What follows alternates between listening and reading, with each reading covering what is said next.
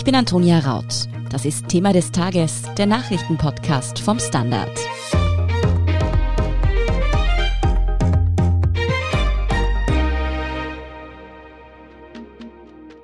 Nicht erst seit dem Ibiza-Video und den Sporttaschen voller Geld in Heinz-Christian Straches Kofferraum hegen viele Österreicherinnen und Österreicher den Verdacht, dass in der heimischen Politik schon einmal die eine Hand die andere wäscht. Aber nicht nur dort wird in Österreich geschmiert, bestochen und gemauschelt. Ein aktueller Bericht von Transparency International zeigt, dass wir im Europavergleich zu den korrupteren Ländern gehören. Katharina Mittelstädt vom Standard erklärt, wie es auch im Sprachunterricht und beim Autoservice Korruption gibt. Und mit meinem Kollegen Fabian Schmidt spreche ich über die Korruptionsermittlungen gegen den Finanzminister und wie ein Volksbegehren mit der Freundalwirtschaft im Land aufräumen will. Katharina, der Bericht der NGO Transparency International hat diese Woche in Österreich ziemlich für Aufregung gesorgt. Er stellt uns nämlich ein wirklich schlechtes Zeugnis in Sachen Korruption aus. Was genau kam denn da heraus? Vielleicht zuerst kurz zum Setting dieser Untersuchung.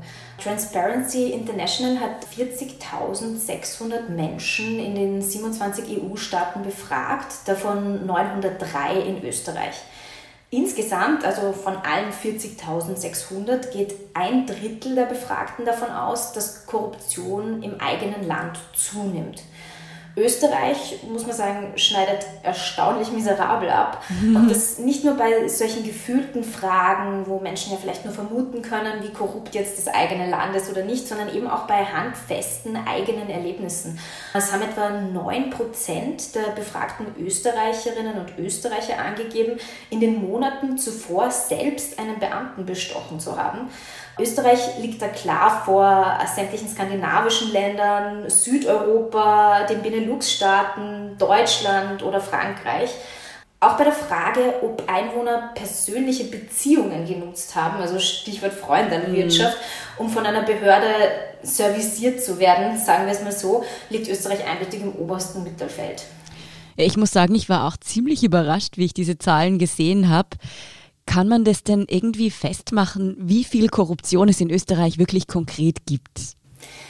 Ja, also du deutest es schon an, Korruption ist etwas ziemlich Schlüpfriges und deshalb auch sehr mhm. schwer zu ermitteln. Vor allem deshalb, weil es ja zumeist zwei Täter gibt. Also auf der einen Seite den Bestechenden und auf der anderen Seite den Bestochenen.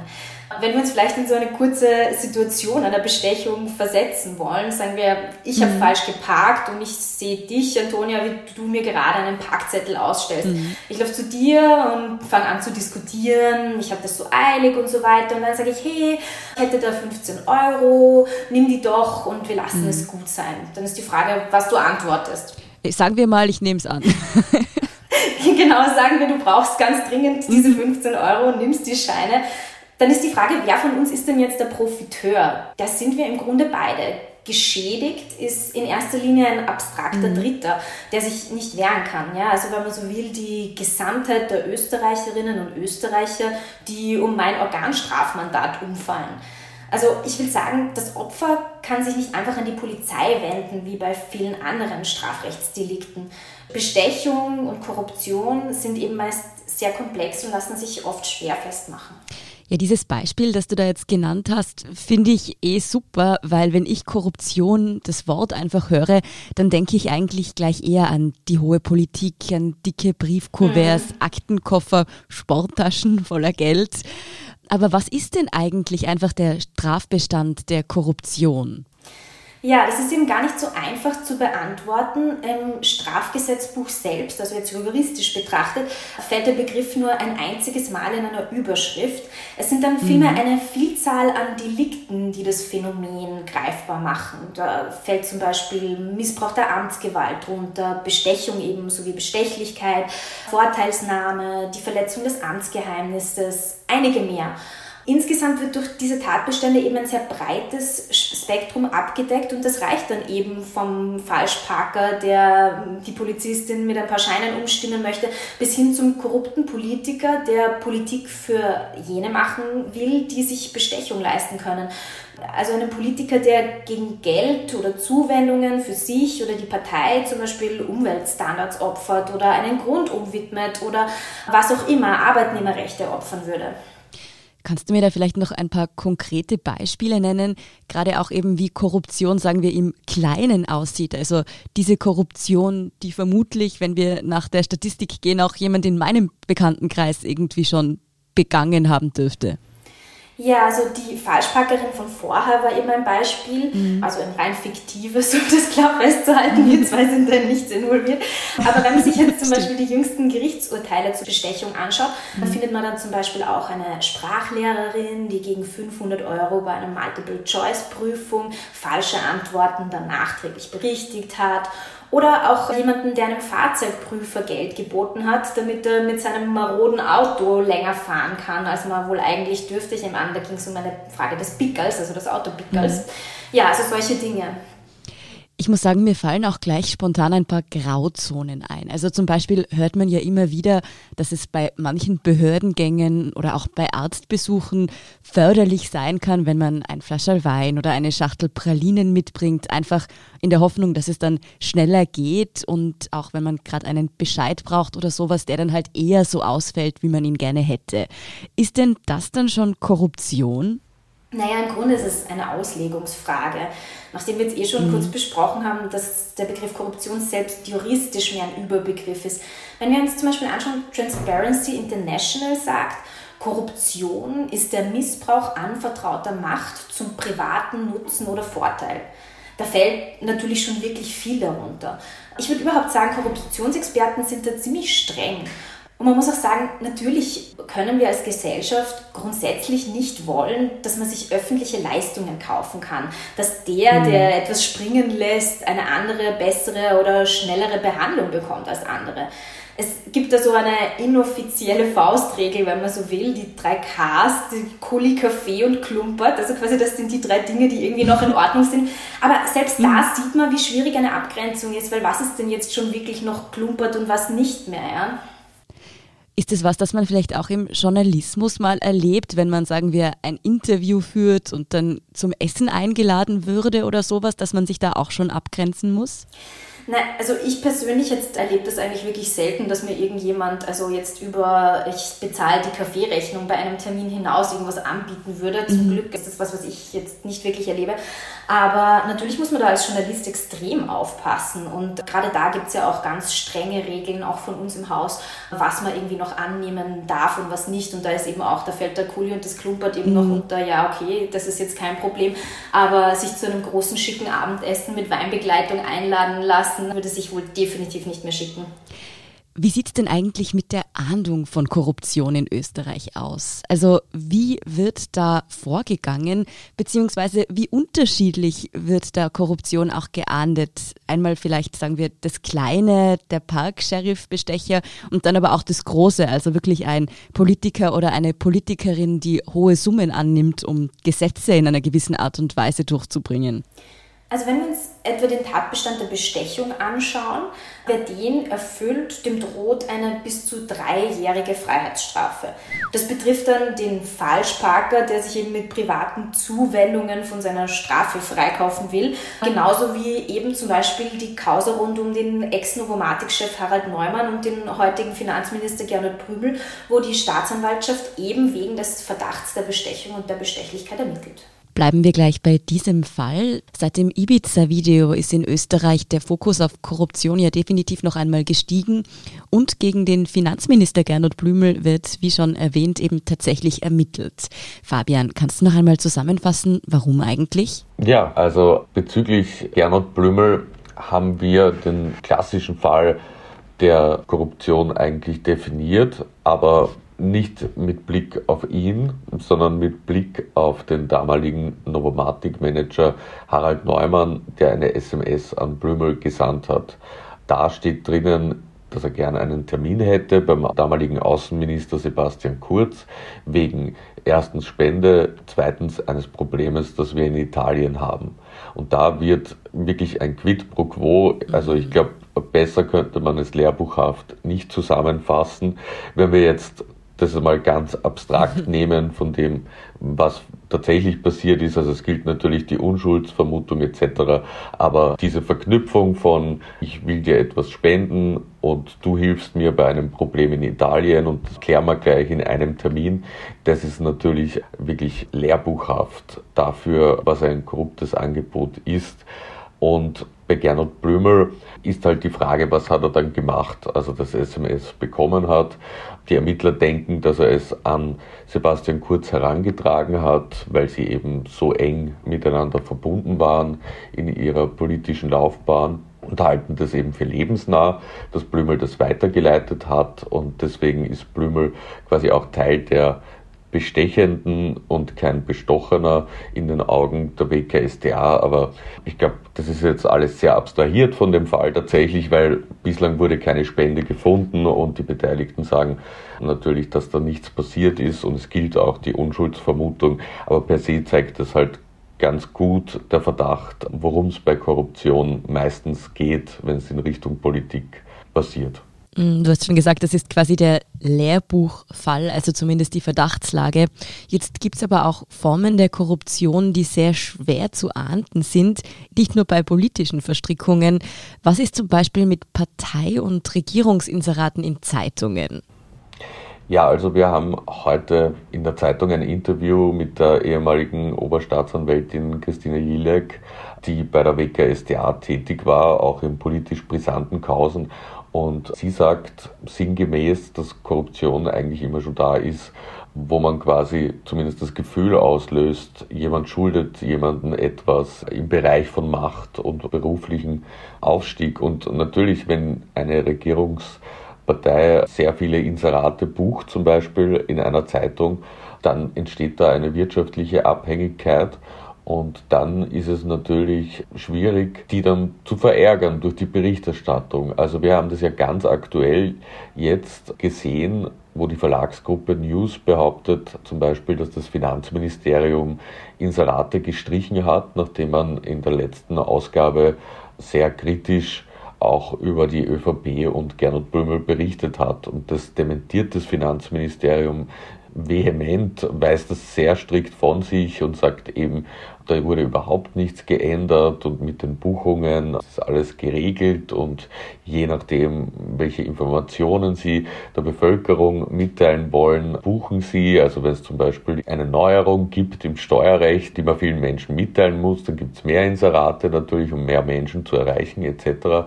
Und solange man da nicht so ein ähnliches SMS findet, mhm. wo klar steht, ihr habt negativ berichtet, wir streichen euch jetzt ein Inserat. Solange ist das sehr schwer wirklich zu beweisen. Und man sah das ja auch zum Beispiel beim Alois Mock Institut, dessen Gründer mhm.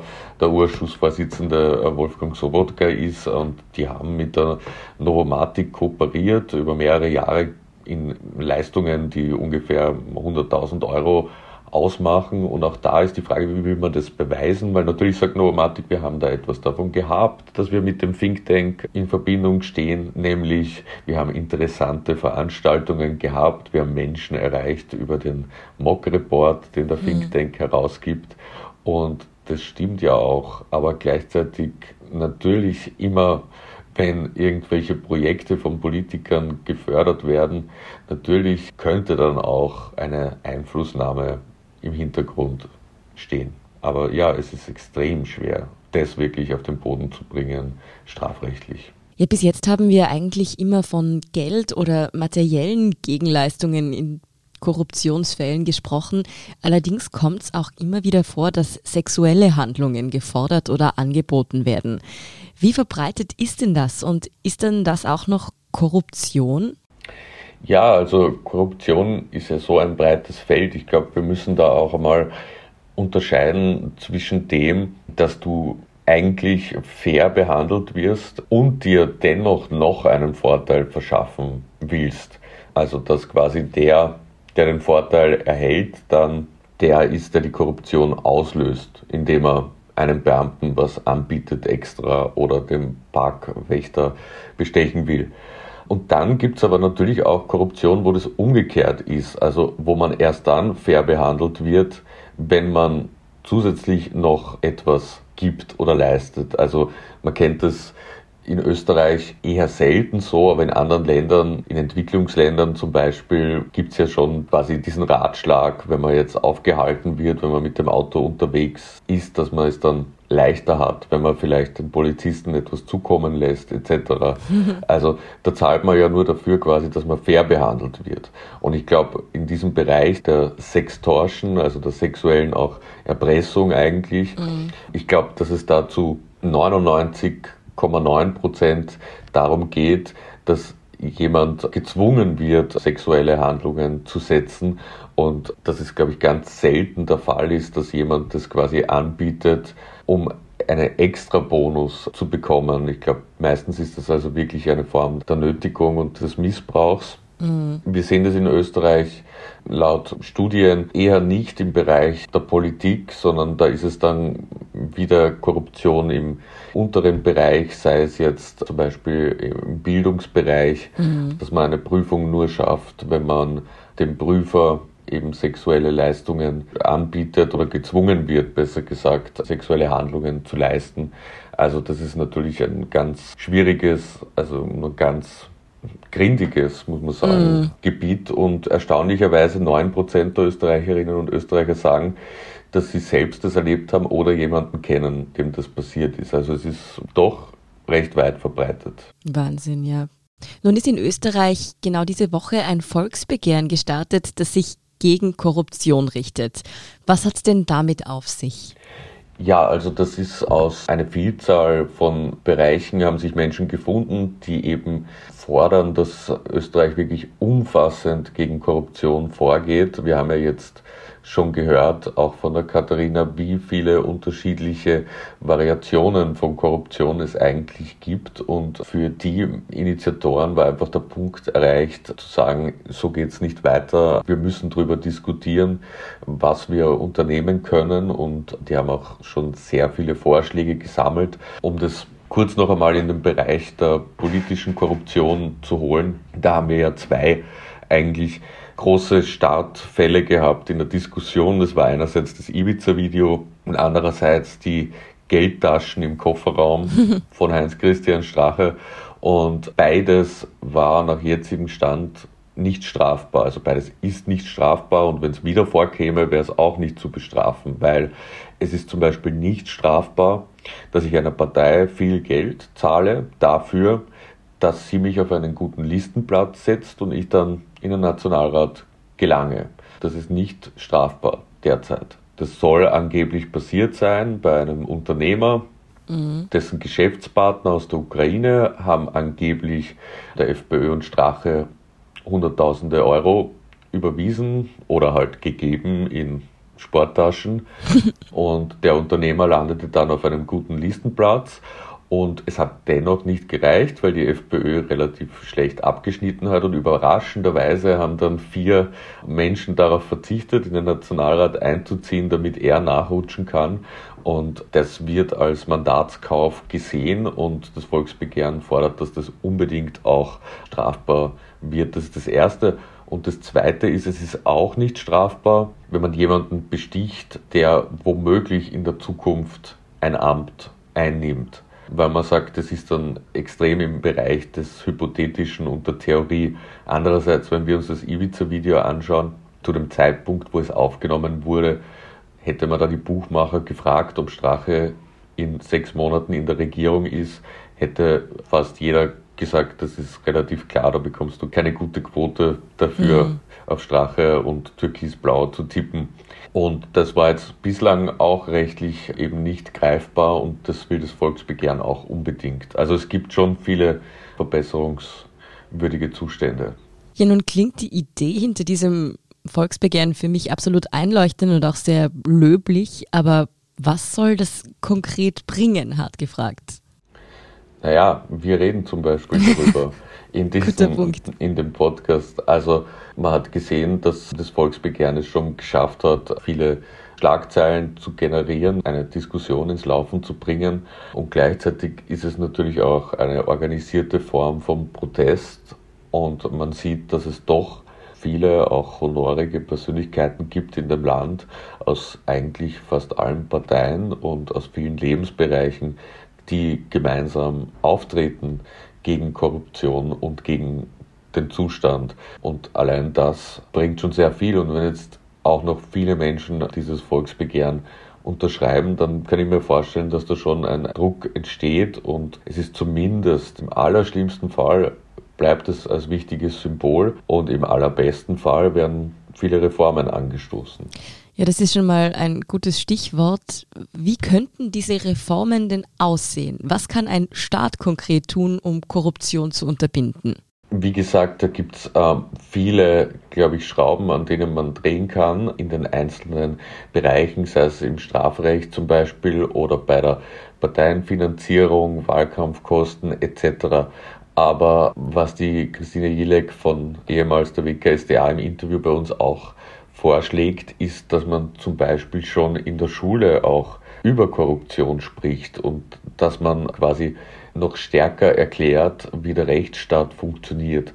Im Grunde ist es so, dass Korruption quasi ein exzellenter Indikator dafür ist, wie gut eigentlich die Demokratie und der Rechtsstaat funktionieren. Und je mehr Korruption mhm. passiert und je weniger sie strafbar ist, desto mehr geht man eigentlich von diesem fairen Staat weg, in dem alle Bürgerinnen und Bürger dieselben Chancen haben. Und deshalb glaube ich auch, dass so diese Bewusstseinsänderung langsam wirklich starten soll. Und vielleicht liegt es auch an uns, da eine andere Sprache zu wählen, weil sie zu Recht auch moniert, dass zum Beispiel das Wort Freundalwirtschaft mhm. doch verniedlichend ist für das, was da eigentlich passiert, nämlich dass viele Menschen von Chancen ausgeschlossen werden für eine kleine Clique. Also ich glaube, der Staat kann einiges tun, aber es liegt an uns, glaube ich, als Gesellschaft insgesamt da aktiv zu werden. Österreich hat da also auf jeden Fall noch Verbesserungspotenzial. Zum Glück gibt es auch Möglichkeiten, da anzusetzen. Vielen Dank für diesen Überblick, Fabian Schmidt und Katharina Mittelstädt. Danke. Gerne, Antonia. Bis zum nächsten Mal. Wir sind gleich zurück.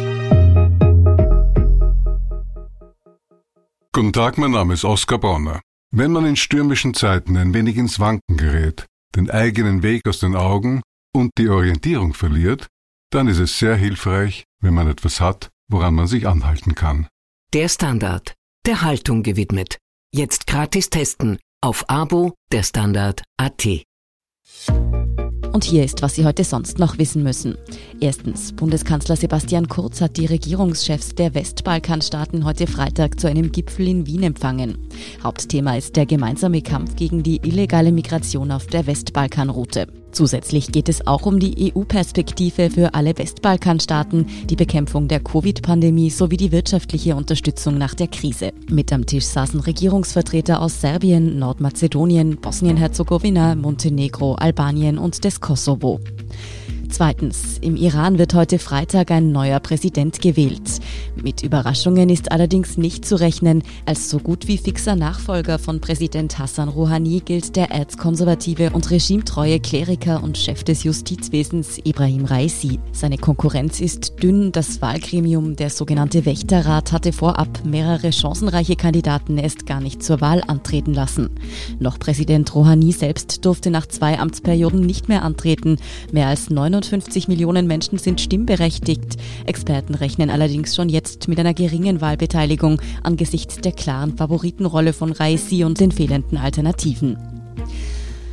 Und drittens, auch ohne Sieg am Donnerstagabend lebt der Traum vom EM-Achtelfinale für Österreichs Nationalmannschaft weiter. Nach der etwas ernüchternden 0 zu 2 Niederlage in Amsterdam wartet auf das ÖFB-Team ein Finalspiel gegen die Ukraine, das am Montag in Bukarest gleich zwei Sieger bringen könnte. Bei einem Unentschieden hätten beide Teams gute Chancen auf den Einzug ins Achtelfinale. Dafür hofft Teamchef Franco Foda unter anderem auf die Rückkehr von Marco Arnautovic, der gestern Donnerstag ja wegen einer Sperre gefehlt hat. Heute. Alle Infos zum Spiel und natürlich auch die Informationen zum restlichen Weltgeschehen finden Sie wie immer auf derstandard.at. Um keine Folge von Thema des Tages zu verpassen, abonnieren Sie uns bei Apple Podcasts oder Spotify. Unterstützen können Sie uns mit einer 5-Sterne-Bewertung und vor allem, indem Sie für den Standard zahlen. Alle Infos dazu finden Sie auf abo.derstandard.at. Und wenn Ihnen unsere Arbeit gefällt, dann schreiben Sie uns gerne eine nette Rezension, das freut uns immer. Verbesserungsvorschläge und Themenideen schicken Sie uns am besten an podcast.derstandard.at. Danke für Ihre Unterstützung. Ich bin Antonia Raut. Baba und bis zum nächsten Mal.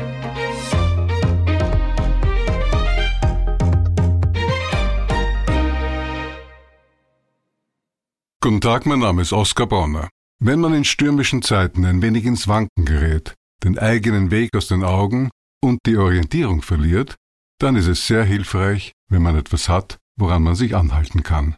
Der Standard, der Haltung gewidmet. Jetzt gratis testen auf Abo der Standard.at.